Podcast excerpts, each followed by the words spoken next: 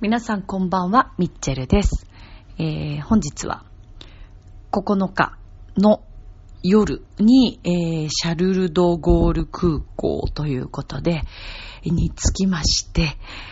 えー、パリに着きました。で、えっ、と、シャルルドゴール空港からは、あの、バスでですね、この市内まで来れるバスがあって、いろんな、あの、着方があるんですけども、私はロアシーバスという、えーバスに乗って、で、これがですね、えーっと、パレ・ガルニエの近く、オペラっていうところが、まあ、あるんですけども、まあ、ここが終点で、このオペラまで直通のバスで来ました。で、今日あの、泊まっている場所っていうのが、パリの9区で、えー私が前にも言ったかもしれないけど、あの、ビゼーさんがね、カルメンを作ったビゼーさんが、まあ、生まれた場所でもあって、えーこの町が割とゆかりの町ということで、えー9区をね、中心に今回回りたいなというふうに思って、9区を選びました。実際オペラという バス停で降りたらね、もうその降りる前も結構細い道とかをガンガン飛ばしてバスが走っていくんですけど、人がね、すごく多くて、えーこっちに、えーっと、空港に到着したのが、まあ、えー7時前か、6時半ぐらいですかね。で、結構ね、バス時間かかって、すごい道が混んでて、そうなんですよ。なかなか結構時間がかかりましたね。1時間はかかんないけど、まあ、40分ぐらいは多分かかったんじゃないかなと思います。4、50分ぐらいですかね。そんなにかかってないかな。あ、でもやっぱり、あのこのね、旅の本で見ると、ロアシーバスはやっぱり空港からオペラまでは60分から75分っていうふうに書いてますね。はい。で、まあこちらで来たんですけど、で、なんかあの、オペラという駅から、バス停から、本当は私が今日泊まっているこの場所がですね、パックスオペラっていうホテルなんですけど、なんか地下鉄に乗った方が良さそうだったんですね。3つ、3駅ぐらいかな、オペラから。で、どうしようと思ったんだけど、なんかこの時間に地下鉄乗るのも初だしね、ちょっとなんか違うとこ行っても怖いなと思って、やっぱりできるだけね、夜、あとまたこのオペラという街、結構ね、人通りはすごい多いんです。だから観光客が多いみたいなんですけども、すごいきらびやかな華やかな街なんですけど、夜の電飾はとても綺麗でしたね。あの、デパートとか、大きなデパートがあったりしましたけど、えー観光客が多いところには結構スリが多いというふうな情報を聞いていたので、もうそそくさと私はもうキャリーケースガーって引いて歩いて、ちょっと携帯をね、あんまりジロジロ見ながら、地図を見ながら、周りをキョロキョロ見ながらだと、観光客っていうのがバレるなと思って、もうひたすら下向いてガーッと歩いて、でも一本ちょっとさっき違う路地入っちゃって、ちょっと怖かったね。いや、一本、この道、あこの時間、一本違う路地に入るだけでも、割かし、静かで怖いです。まあ、いろんな情報がね、結構こう聞いてたので、えー気をつけなきゃ気をつけなきゃと思ってね。でもあんまりまたね、あのーちょっとね、神経質になりすぎても楽しめないので、まあ、少し慣れれば大丈夫かなと思うんですけど、まあ、初、初、まずね、えー無事に、このパリに到着いたしました。まあ、ずっとかねてからのね、ここに来たかったという気持ちがずっとあったわけですから、なんかすごく不思議な気持ちですけども、あ、ついに、ね、カルメンの、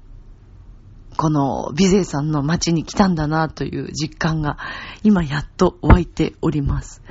なんかでもブランドのお店とかこうなんとなく見ると日本の感じと変わらないんですけど、建物がね、やっぱりすごく統一されていて、えー、車もすごく多いし、割となんか、ゴミゴミというか、うん、してますが、あの、なんかほら、パリってすごい綺麗っていうイメージがあると思うんですけど、まあ綺麗は綺麗なんだけど、割かしやっぱりね、街並みは、そうですね。いろんな場所があるんだなというのを感じました。空港からこっちに来るまでにもね、結構、あ、この辺の街は危ないんだなとか、あの、見てすぐわかる感じでしたね。うん、なんか、あの、とにかく渋滞がすごく多かったんで、その中でも、あの、渋滞している車に寄ってっている人とかがいたりとかしてね、ちょっと、うん、勉強になりました。あれは何をしているんだろうと思いながら見てましたけど、なんとなくたかってる感じでしたけどね。ああ、だからパリ、まあ空港から割と近くて、で、車があれだけ多くてもそんな感じなので、まあ、やっぱり改めて日本はね、本当に、本当に平和なんだなって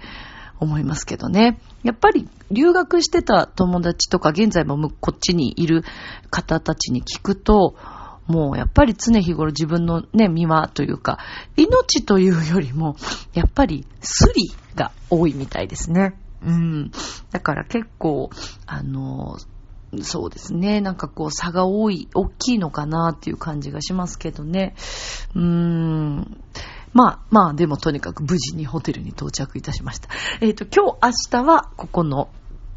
パックスオペラさんでお世話になるんですけども、で、えっ、と、11日には、えー、日本人で私憧れの大学の先輩でもあります、コキヤさんがこちらでコンサートをされますので、それをちょっと拝見しに行って、えー、で、まあ、とりあえず明日はね、あの、できるだけ早い時間から、あのまずは、もう一番行きたかった、ね、美勢さんのお墓参りにまずは行きたいなと思ってます。いやーでもこれ荷物どこまで置いてっていいのかどうかっていうね、ちょっと不安が若干ありますけれども、まあ、まあまあ、大丈夫かな、と思いたい。と思いたいですけどね。だからこう、ねえ、現金とかもね、あんまり持ち歩けないでしょうしね。なんか、まあ、パスポートとかもね、どうしようかなと思いますけど、まあ自分の身で、自分が持ってるのが一番なんか、私は安心するので、持ち歩いてみようかなと思います。今日はね、このパックスオペラのすぐ近くに、スーパーマーケットがあったので、えー、そこでお水とか、えー、それからね、ちょっとこっちのヨーグルトを食べてみたいなと思って。えっ、ー、と、それから私来るときに、えっ、と、エルフランスで来たんですけど、あのー、機内食がとっても美味しかったです。美味しいし、あの、スチュワーデスさんの、あの、男性バージョンのスッチーさん あの、あの、とかがすごく親切で、日本語もちゃんと、フランス人の方なんですけど、日本語とかもちょっとお話できたりとかして、すごい親切でした。なんかでもね、フランスの、フランス人は日本人に優しいみたいな話を聞いてましたけど、別にそういうわけでもなさそうな気もしますけど、私が喋れないからかなわかんないけど、相当結構、あれでしょうね。私がなんかすごい、あの、剣幕で、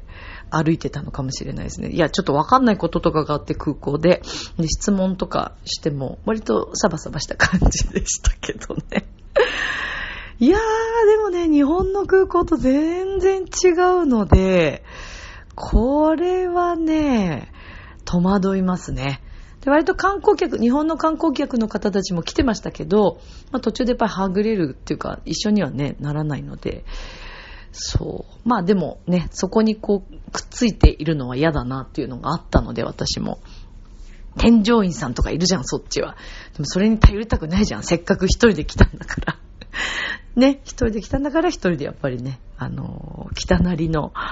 ねえ、そうそう。で、えっ、と、今回は、だから実況中継みたいな形で、あの、いろいろお話をね、届けていきたいなというふうに思っています。ので、はい。ぜひ、パリの旅、一緒に付き合ってください。よろしくお願いします。明日は、えー、お墓参りに行ってみたいと思います。えー、今日は9時半ぐらいに出発をして、で、えっ、ー、と、早速いろいろ街を歩いて回っています。で、割と早い時間は静かなんですけども、えー、だんだんね、ちょっと賑わって、少しずつ賑わって、もうすぐ10時になろうとしているところなんですけども、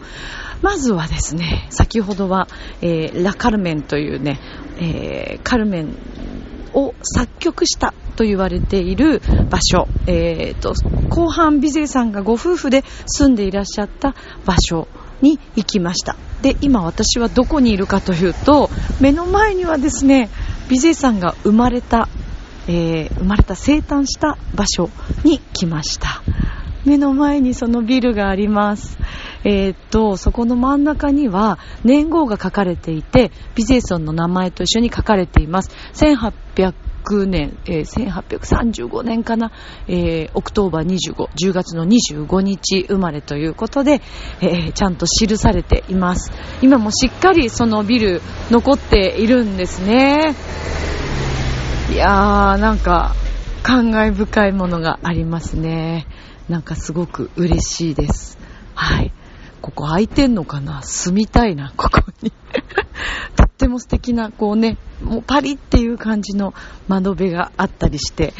結構こうずっと街を歩いていると、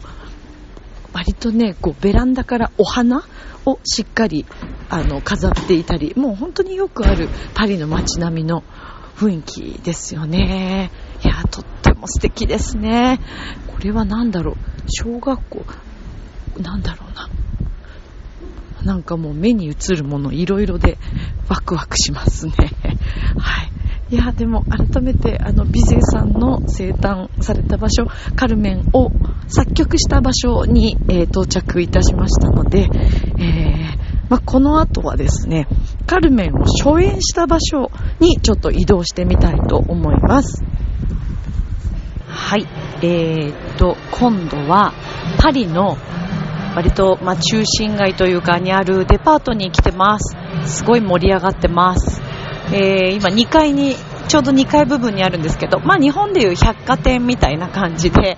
えー、天井はね、もう本当に、あの、なんだろう、教会の天井ぐらい高くて、そんなあたりまで、あのー、それこそ、浦安舞浜の某テーマパークみたいな、あの、中心にあるクリスマスツリーのような、それのもっと巨大なものが天井から吊る下がっています。そして今、ちょうど、まあこれ仮設ではないと思うんですけども、下に、えー、シャネルとかディオールルとかランコムとか、まあもう本当にね、有名なお店はじめ、エスティローダーとかね、いろんなお店はじめ、お化粧品屋さんがね、ずらーっと並んでいて、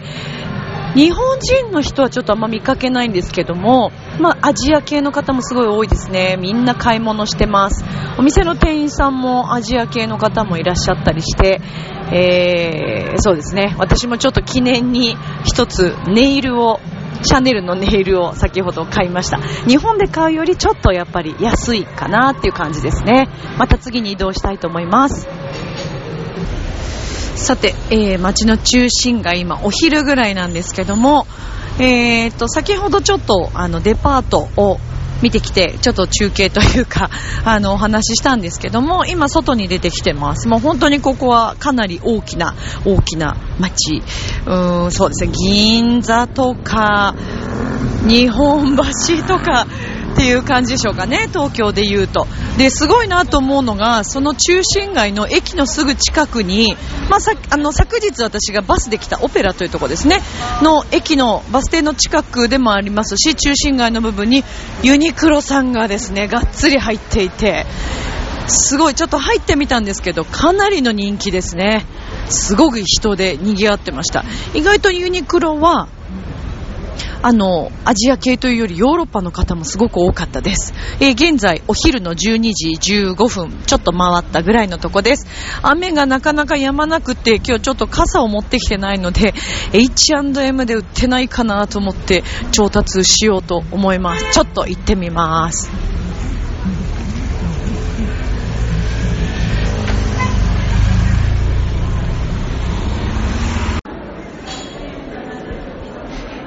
えー、っと、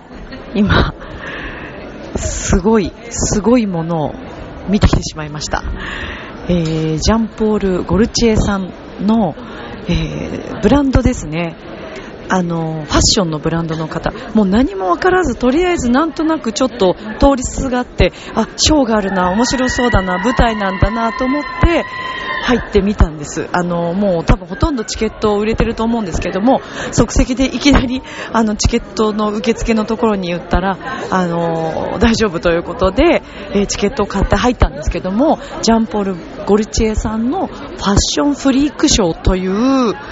もうミュージカルのようなショーを見てきました。もうやばいです。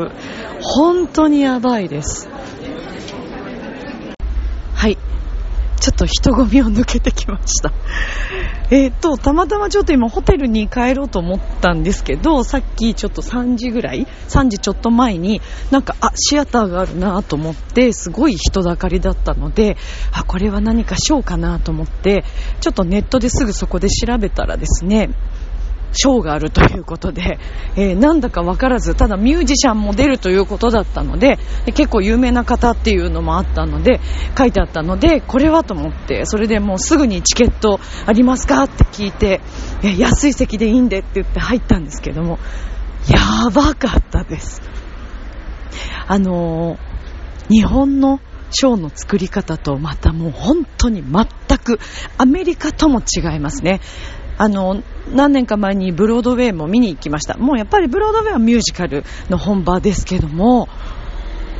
もうね、フランスのこのショー、さすがパリですね。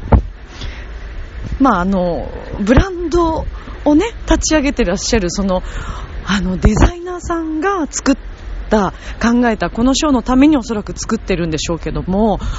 あのー、その、ファッションはもうもちろんなんですけども、シンガーの方は女性が一人で歌っていて、またね、レディー・ガガさんみたいな感じで、あの、声もハスキーでかっこよく、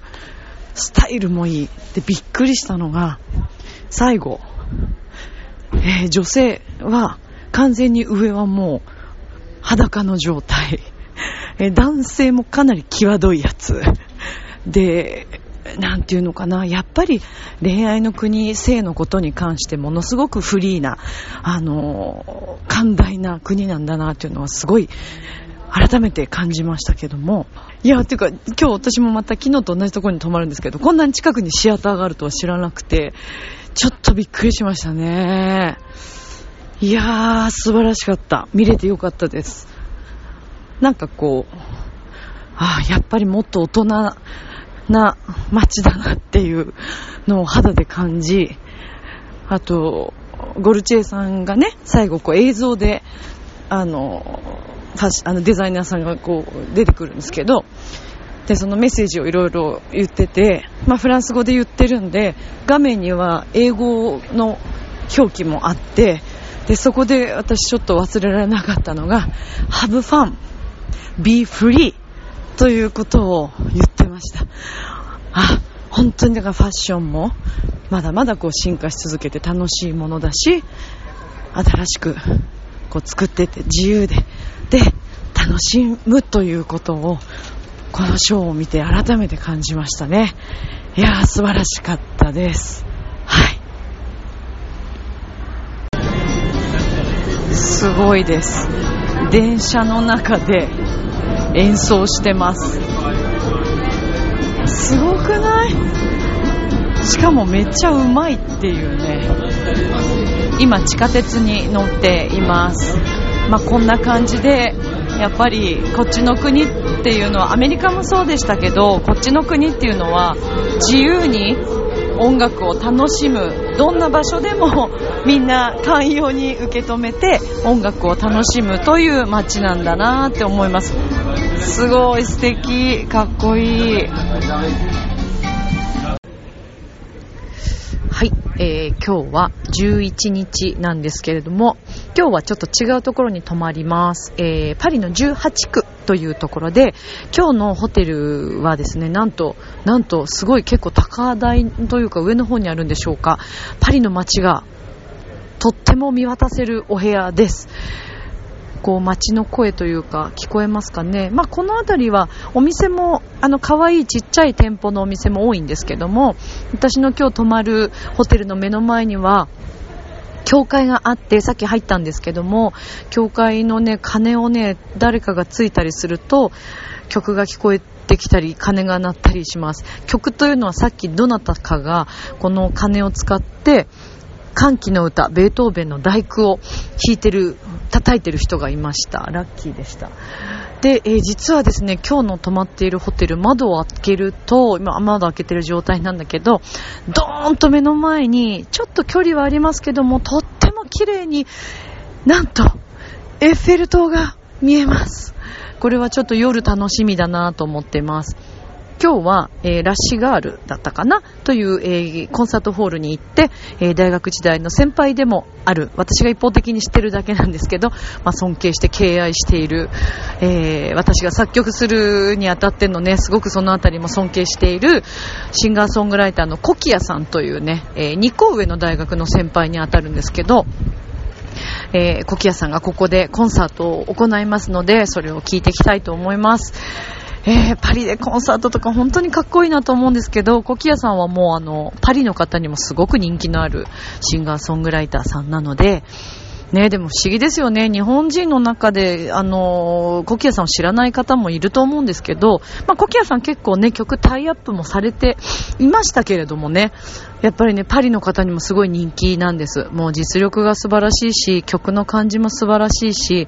演出とかもすごくおしゃれでね、いつもね。なので今日はどんなコンサートが見れるのかとっても楽しみなんですけれども、今日はいろんなトラブルがございまして、私のミスでもあったんですけど、大学時代のパリに住んでいて、今ちょうど東京に、日本に帰っている大学の先輩の和子さんと、えー、私が大変お世話になっているクロちゃんという二人にですね、大変大変お世話になりました。もう頭が上がらない。どうしたらいいんだろうというぐらい。まあでもトラブルっていうのは起きますね。でもこういう時、サバイバルでどうしようってすごい考えるんですけど、何の当てもない場合っていうのはもうほんと究極いろんなことを考えますね。いやでもあのフランス語で、えー、電話してもらって、ちょっと電話で対応してもらって、フランス人の方とお話ししてもらったり、先輩の和子さんには、ああ、もう本当に頭上がりません。やっぱり Google の通訳だけでは繋がらないということもよくわかりましたし、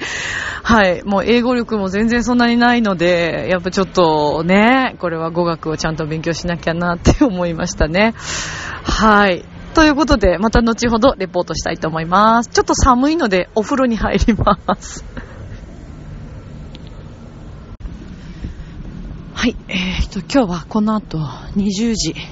から、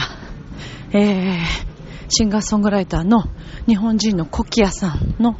コンサートがありますので、それを聞きに行こうと思います。で、その前にね、まだ2時間ぐらいあって、夜8時からのコンサートなんですね。やっぱりちょっと日本時間とは違いますね。こちらの街は8時からがご飯のスタート時間というか、なので、結構ね、うわ、今街中を歩いてます。えっ、ー、と、私は今日、今18区にいるんですけど、かわいい服が、洋服が、しかも、もうなんかそのまんま衣装になるような感じのお洋服がありますね。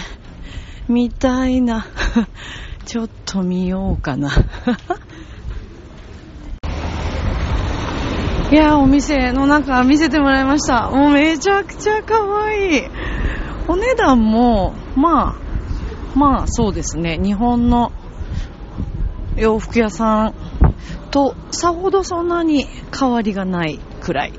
かなと思いますけどね。で、あの、この街のいいところは、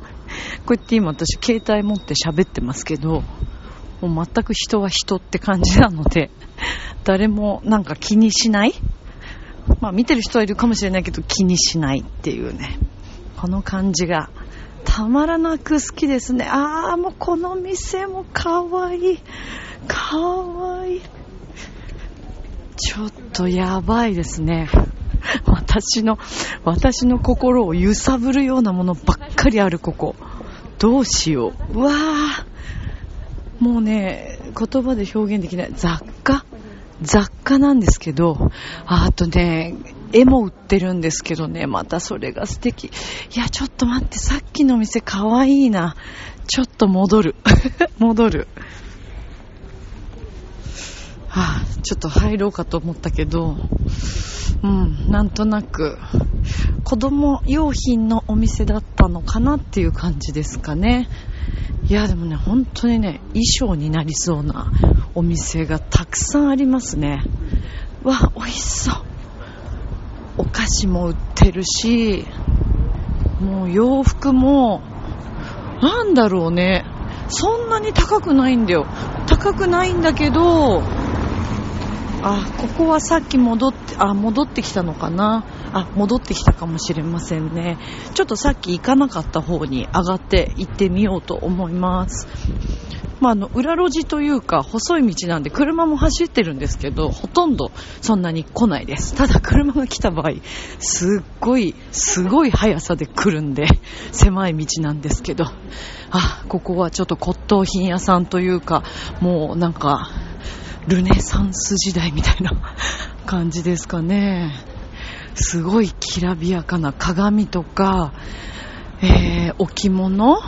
天使のラファエルの像のようなものとか、えー、がありますね。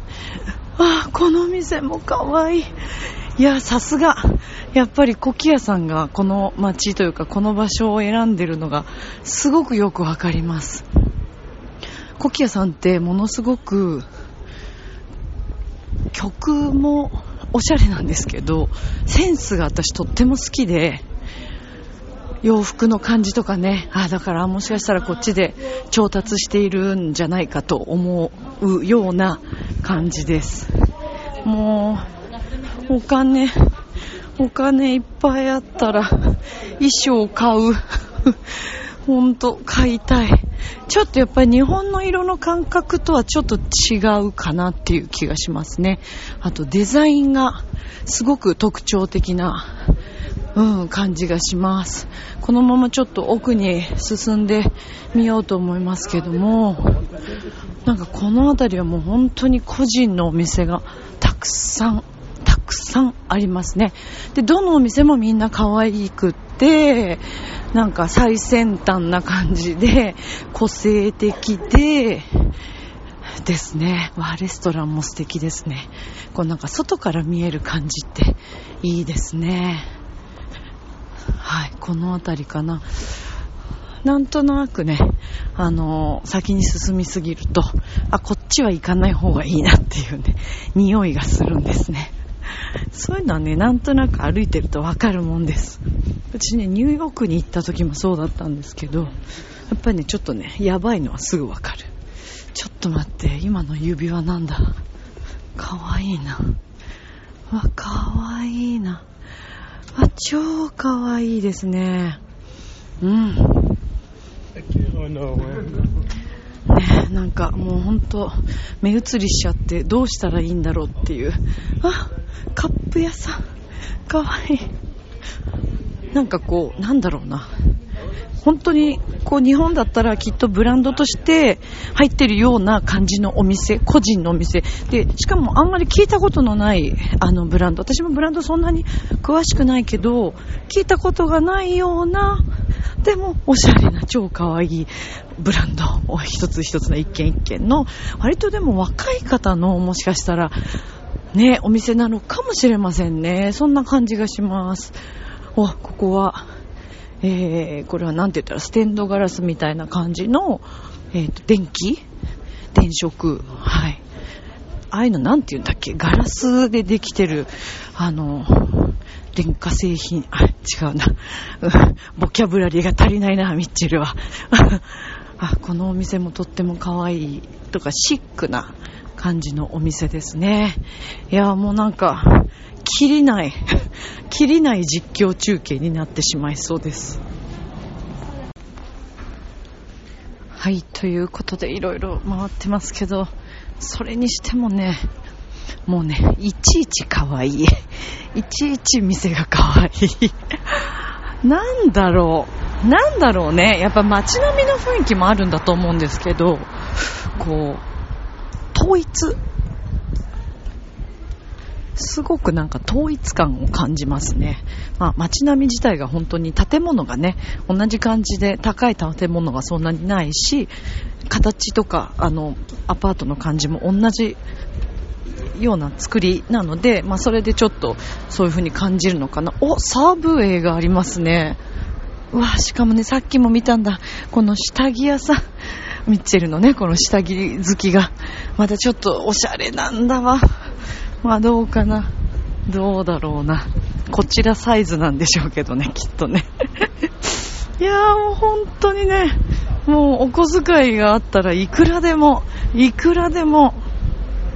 欲しいものも、プレゼント買っていきたいのも、山々なんですけど、今回はもう本当にギリギリな感じで来てますから、ちょっと申し訳ないんですけどね。あ、ここはカフェかな。ちょっと美味しそうなパンが、私まだあの、こっちに来てクロワッサンを食べてなくて、えー、以前にこっちにいた友達とかはクロワッサンは絶対食べるべきという話。あすごい。しかもここ何この道。穴開いてるけど大丈夫。ちょっとこのクロワッサンがすごく気になるので入ってみようかなと。かなと思います。と思ったんだけど ちょっとねあんまり混んでない。あこっちの方がいいな。おおすごいねこの道。なんかもうボコボコだよ。うわーこれは美味しいでしょ。でその隣にマックがある。さあどうしようっていう感じだけど。あこのプチプチサイズのねなんか美味しそうなお菓子みたいの。これは気になりますね。なんて読むんだろうこのお店。うわ迷うな。もうちょっとねなんかでもそうやってもっともっとって探してるとねなかったりするからね。マックはね、すごい楽です。昨日入りましたけど、マックは自分で、クレジットカード？あ、クレジットじゃないや。と、自分でボタンを押しして、欲しいものをボタンを押して、まとめた金額。うわ、怖いよ、本当なんかね、穴がいっぱい開いてんだわ、道に。すごい。すごいよ。怖いよ。これ落ちる落ちる落ちる。さあさあこっちの方もいっぱい大丈夫かなこの辺なんでこの穴何なんだろうあ可愛い犬もいる何なんだろうあーちょっと待ってね。この先はねこの先は多分行かない方がいいね。うんすごい文字を見かけた。うんこれはちょっと言っちゃいけないやつだ。って大体わかります。空気で。空気でね、やばいのはすぐわかる。今私の近くにもちょっとやばい人いた。そう、こんな感じでね、えー、この街は分かりやすいです。なので、まああの、その友達も言ってましたけど、まあ、ヨーロッパは割とね、あの、イタリアとかフランスとか、割とサバイバルだと聞いてますけど、本当にそうだと思いますね。ああ、やばいやばい。絶対ここもやばいとこ。割とね、だから繁華街っちゃ繁華街なのかもしれませんけども、えー、ちょっとこの道は抜けようと思います。あ、どうしようかな。でもやっぱクロワッサン食べ、クロワッサンがやっぱ食べたいので、ちょっとパンを買ってみようと思います。はい、クロワッサンを買いました。クロワッサンと、えー、もう昨日のあの、バケットにチーズとハムがすごい美味しかったんで、ここでも見かけたんで、それも買ってみました。今日はね、もう、これだけ。朝から、いあの、こっち日本から持ってきたおせんべいみたいなのがあって、それを昼食べたんですけど、いろんな言葉が飛び交ってるでしょ？この街。そこがまたね、面白いよね。いろんな共存って感じも。多分、あの、なんだろう。そうですね。本当にあの人種もいろいろだと思いますけども。まあちょっとまだコンサートまで時間があるので、一旦部屋に戻りたいと思います。